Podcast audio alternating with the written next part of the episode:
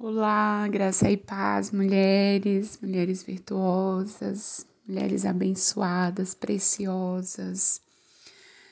Passando aqui nesse dia para conversar com você, trazer uma reflexão sobre o livro de Eclesiastes. Hoje nós estamos no capítulo 6 e o capítulo 6 ele traz uma reflexão muito forte ao nosso coração é, Salomão ele nos apresenta um homem a quem Deus deu muita riqueza. Deus deu riquezas a esse homem. É, Deus concedeu os desejos da alma desse homem, mas ele não conseguiu desfrutar. Alguém que ele não conhecia desfrutou de tudo aquilo que o coração dele queria, almejava, nós precisamos entender que muitas vezes nós vamos alcançar aquilo que a nossa alma deseja,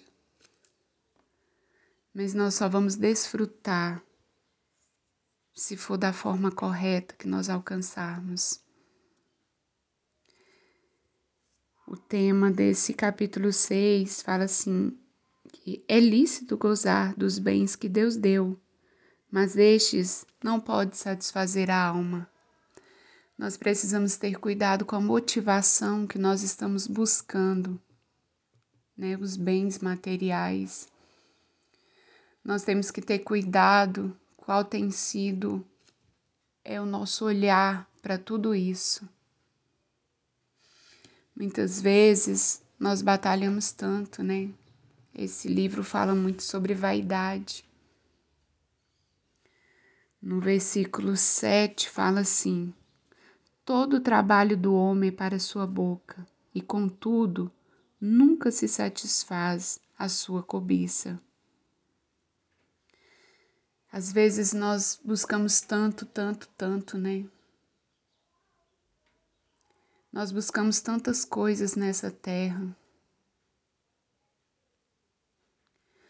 E, e aqui a gente entende que é uma lição muito grande quando nós aprendemos que nós não precisamos ficar o tempo todo correndo atrás de bens materiais. A grande lição é que, por mais rico e abastado que alguém seja, suas necessidades sem suas necessidades são permanentes. Nós somos pessoas que olhamos muito, né, para a vida dos outros.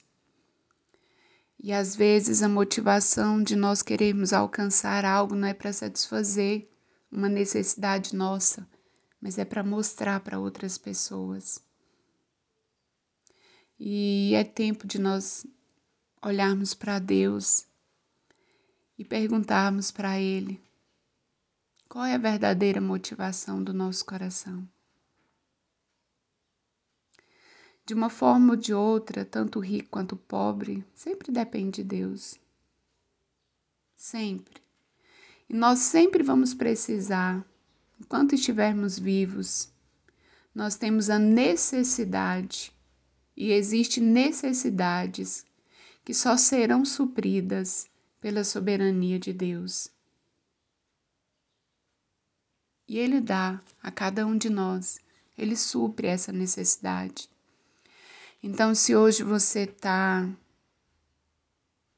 triste, preocupado com alguma necessidade, coloque ela aos pés do Senhor, sabe, com a motivação certa, com o coração nele, que ele vai trazer resposta para você. O Senhor, ele é o Deus que supre todas as nossas necessidades. Todas. Ele conhece a motivação do nosso coração. Nunca se esqueça disso. Nunca se esqueça. O Senhor conhece o nosso coração.